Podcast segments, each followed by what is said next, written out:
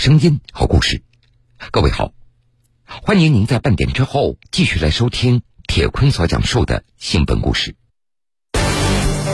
比拼职业技能的奥林匹克盛会，这个差距是属于大比分领先，还是说微弱领先？这个差距属于大比分领先的。比赛过程一波三折，突然听到一声“砰”的一下，他把机床给撞了，就是发生了一些小意外。然后这时我就非常慌了。从迷茫少年到世界技能大赛冠军，能代表学校出战就已经很厉害了。等到后面的话，就是要想代表省出战，然后到最后进了国赛的话，就是要代表国家出战，就一直一直的一步一步的爬上去的。技高一筹，铁坤马上讲述。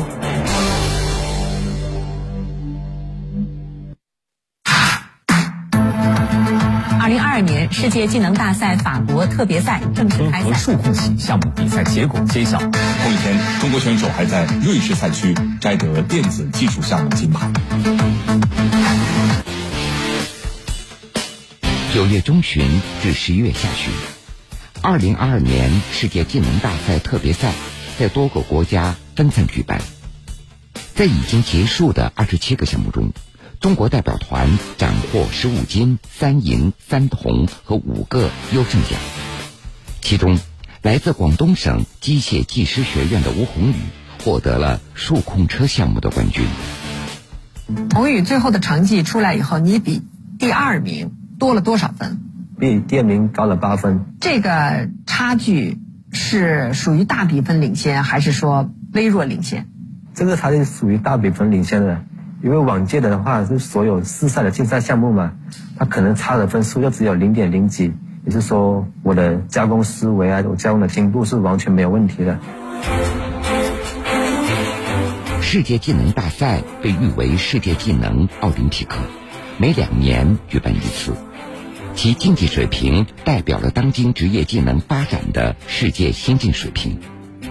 吴宏宇所参加的数控车项目属于制造与工程大类，考验的是选手利用数控车这种精度高、通用性强的工具制造零部件的能力。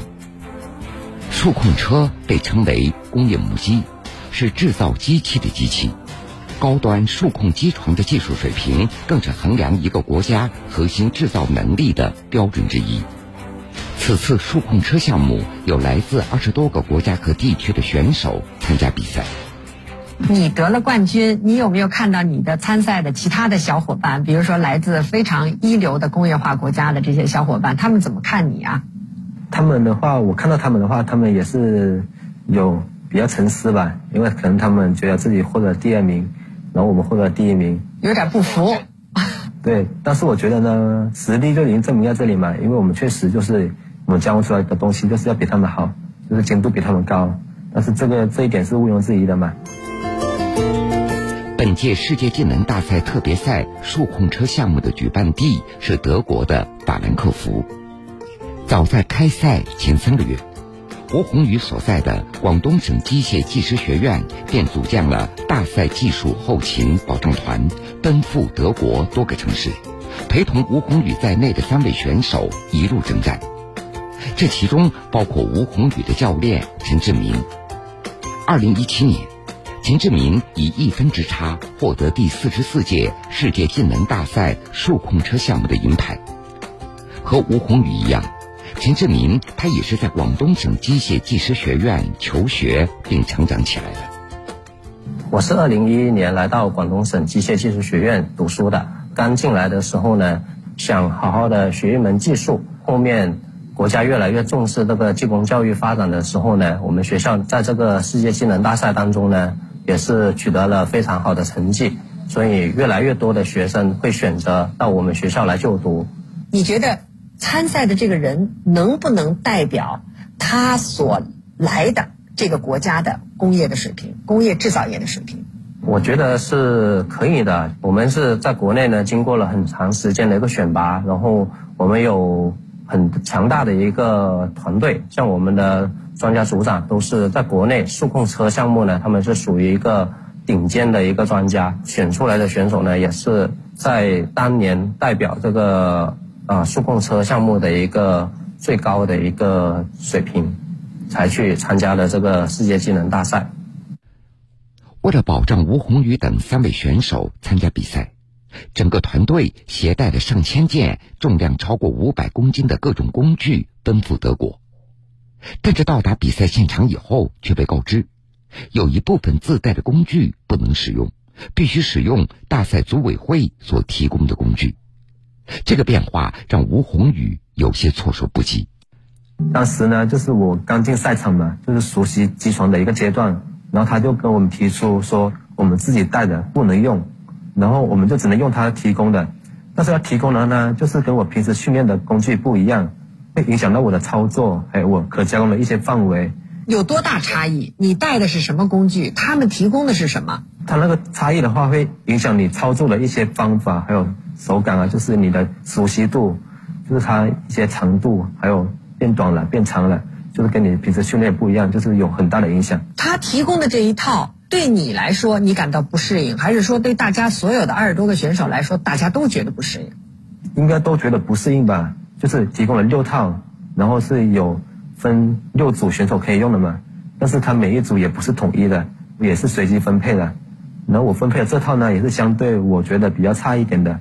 那你碰到这种情况了，你慌不慌啊？我当时发现这个问题嘛，我也向我们自己的庄家说，去向总庄家去提出这个申请嘛，说能不能把六套不一样的再重新混一下，然后分嘛，就是每个选手都有差不多是同种规格的嘛。然后呢，但是向庄家提出这个要求呢，他庄家他说，因为是通过抽签的方式，你抽到这台差一点的，你你也没有办法。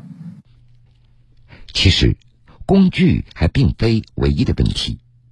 由于竞赛设定了特殊的情景，此次比赛要求每四名选手共用一台设备。每项考核结束以后，选手都需要等待一天半的时间才能进行下一项考核。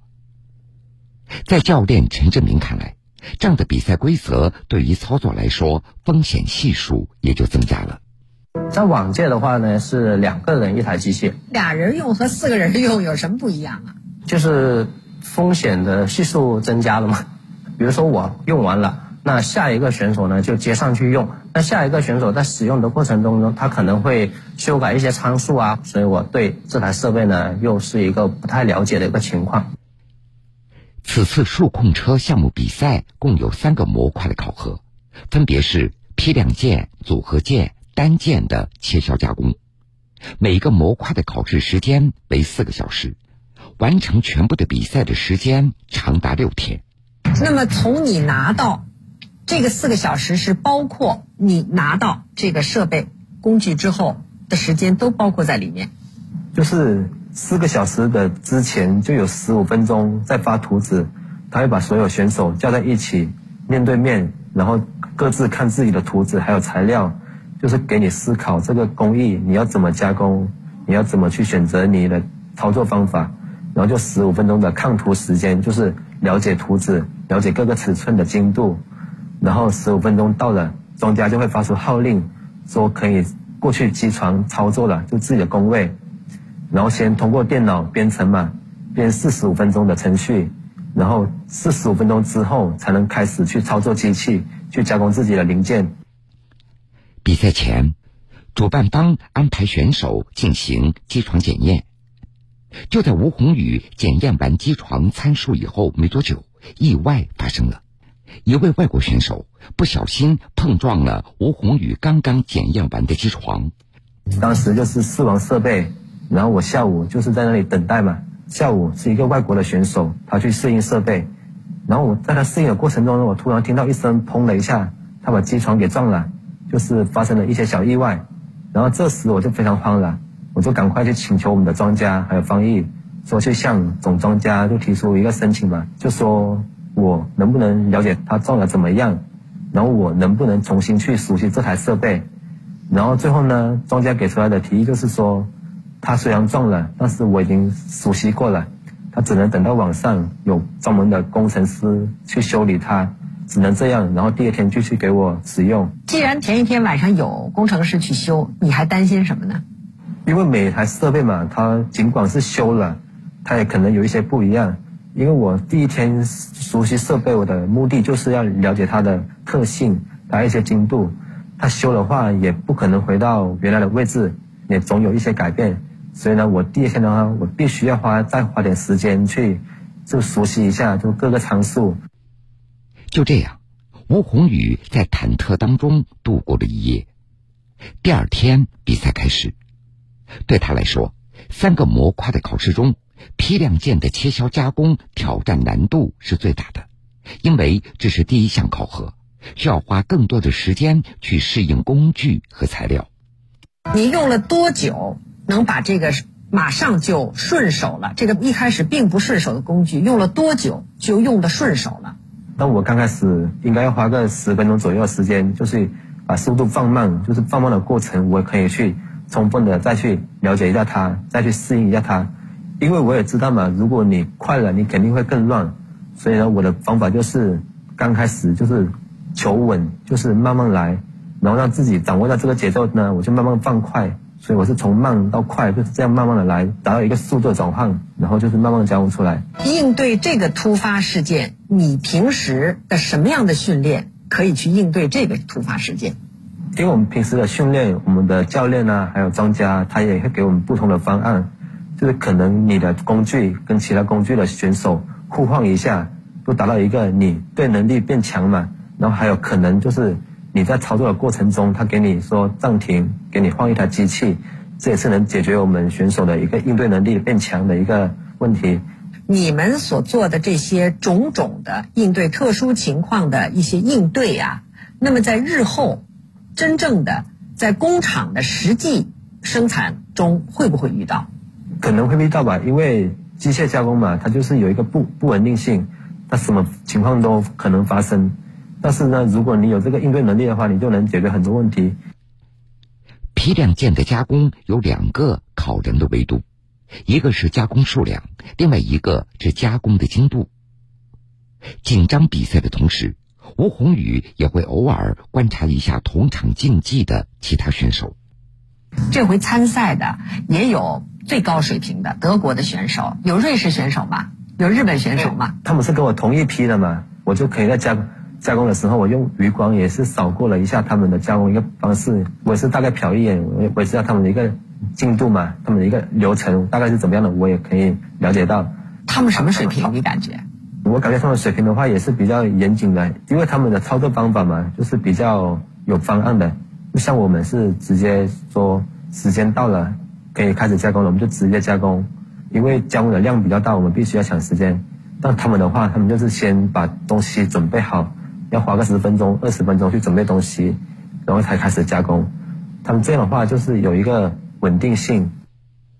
事后证明，吴宏宇所采取的策略和定力收到的效果。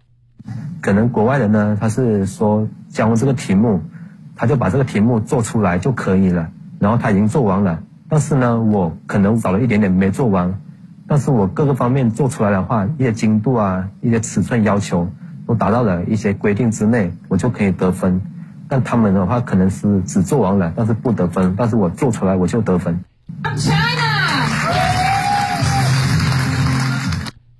最终，三个模块大赛全部结束以后，吴宏宇以八分的巨大优势获得金牌。日本、泰国和越南选手并列获得银牌。这一次的话，也是可以证明我们国家制造一个水平嘛。因为我们虽然的设备我们现在还没有他们好，但是我们的加工工艺啊，还有我们加工一个思维啊，都比他们要强。为什么这么说？因为我们的一些操作方法，我们做出来工件都要比他们好，就是我们加工的零件出来的一个效率啊，还有零件的一个精度都会比他们高。为什么可以做到这一点？就是我们会用心去琢磨它，就是我们国家还有教练传达专家一个重视，就是。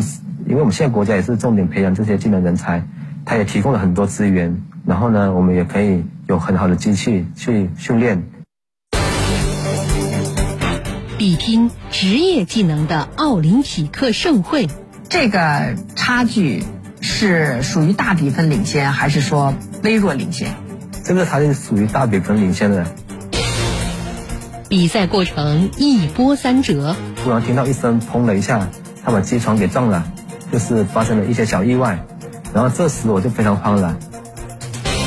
从迷茫少年到世界技能大赛冠军，能代表学校出战就已经很厉害了。等到后面的话，就是要想代表省出战，然后到最后进了国赛的话，就是要代表国家出战，就一直一直的一步一步的爬上去的。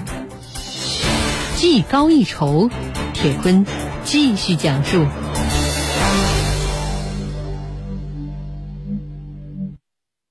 宏宇，说说你自己，你是十六岁是就到了这个学校来了。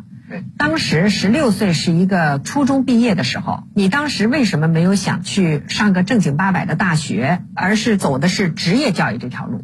因为当时呢，我初中毕业嘛，就是我当时初中之前，我在家里的话比较喜欢拆拆装装一些小玩具，就是导致我学习成绩不是很理想。那时候呢，上不了比较理想的高中，然后那时候初中毕业，我也比较迷茫。但是父母呢，他也知道我比较爱我拆拆装装这些小东西，然后呢，他就跟亲戚商讨，说我这样的适合去上技工院校。当时你决定，包括你家里做的决定，让你去上职业、走职业教育这条路，而不是走高等教育这条路的时候，有没有觉得这是一个有点可能是退一步、次一步的选择？当时有这种心理吗？没有，因为当时我就自己比较喜欢机械的东西。我是也是自己的兴趣爱好，然后父母呢也是了解我说我如果上大学我肯定坐不住，因为这个就是根据自己的能力来判断的嘛。如果你成绩不好，那你去上大学，你可能也是做不到最好。二零一五年，吴宏宇进入广东省机械技师学院以后，很快他就因为出色的表现被分到了竞赛班，而当时陈志民正在为参加世界技能大赛做准备。他当时看到我在训练呢，有经常过来啊看我加工，看我训练，然后呢也会跟我请教一些问题。然后我比完赛了之后呢，也有关注他。他在他当时的训练梯队里面呢，成绩呢是很好的，一直处在这个第一名的一个位置。然后老师还有我都是觉得我这个项目非常适合我的。从那个时候我就开始以竞赛的目的就是。一直在提升自己的技能，但是我当时的最高的一个目标就是说，能代表学校出战就已经很厉害了。等到后面的话，就是要想代表省出战，然后到最后进了国赛的话，就是要代表国家出战，就一直一直的一步一步的爬上去的。天赋和兴趣无法替代持续不断的练习。从二零一五年开始，吴宏宇大部分的时间都在车间度过，不断练习。不断面对考核、选拔和淘汰。二零一八年，他获得第八届全国数控技能大赛决赛数控车项目学生组全国第一名，并获得二零一八至二零一九年度国家奖学金。二零二零年，他参加中国第一届职业技能大赛数控车项目，并且获得金牌，同时也获得世界职业技能大赛的参赛资格。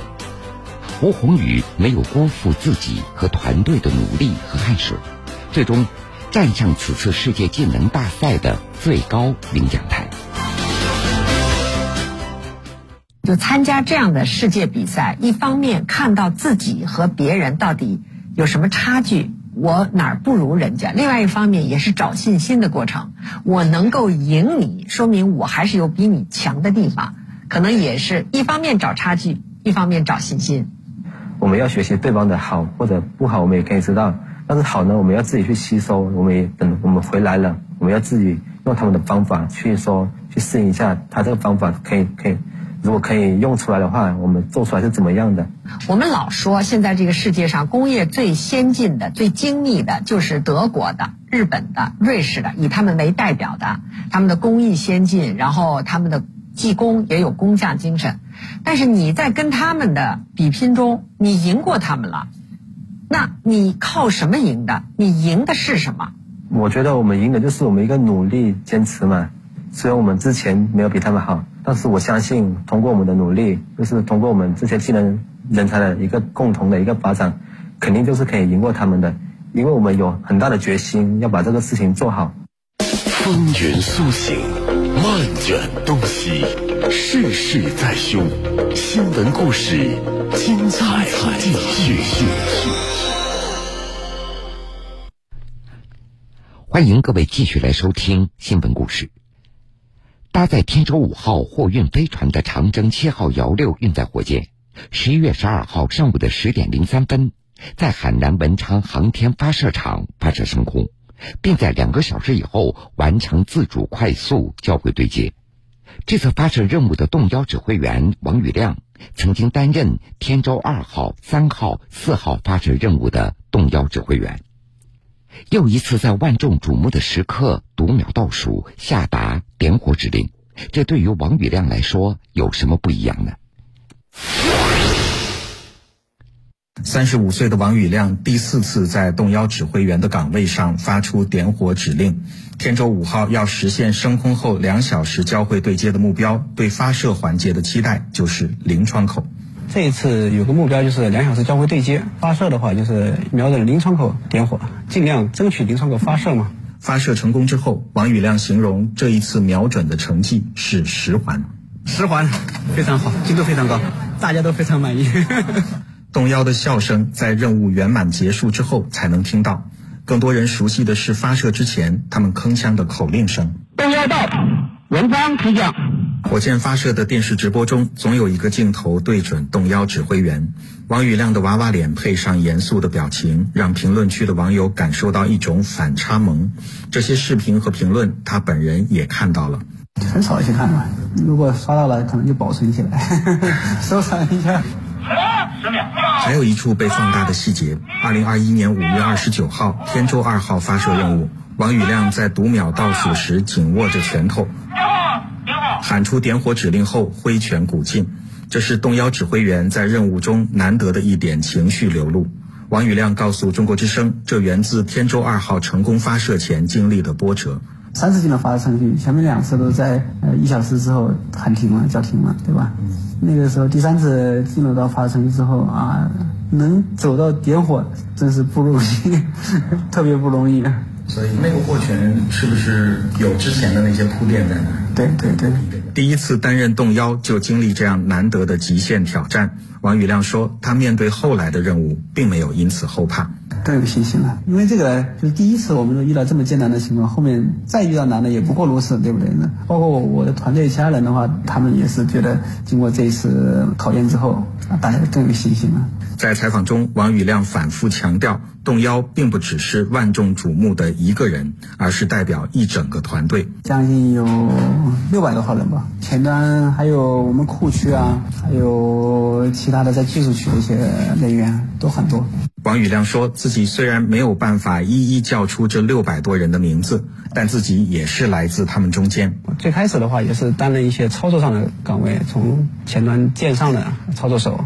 在北京下场所学习的时候，积累了大量的一些理论基础吧。然后回来之后，也是一个小组长的一个岗位吧。然后带着前端的团队，边开展训练，边开展测试，基本上就是这么一步一步摸索过来的。然后就陆续开始干指挥员了。然后五幺二之后呢，就开始转入到总体策发的岗位，开始一些火箭整个大系统接口的协调啊、分析啊，慢慢的就走上动幺岗位了。王宇亮也和其他的动幺交流学习，包括担任天河核心舱、问天实验舱和梦天实验舱发射任务动幺的同事廖国瑞。因为我们俩出身都不一样，他是控制系统出身的，他会教我控制系统应该关注哪些参数，哪些是指重要指标。然后我是动力的，他也会关于跟我具体讨论一些动力上的一些知识点什么的。这次天舟五号发射是王宇亮第四次担任动幺。在直播信号里，动幺的口令听起来每次都差不多，但王宇亮说，其实每一次任务都有新的目标、新的挑战。长期火箭发射热的工作的话，时间比较短，各个系统的工作衔接的比较紧凑，对这个发射场还有火箭各系统的这个协同关系要求啊会更高，而且对问题处置的时效性也会更高一些。我觉得每一发任务的话，都会有每一发的任务特点。你想我们第一次干的话，就是一个认识、熟悉的过程；第二次、第三次，包括后面，包括这一发任务，其实也也是一个逐步提升的一个过程。可能最开始的时候是一个照着原来的流程去一个实践的一个过程，到了这一发任务的话，我们就有更大的这个精力或者勇气去优化它。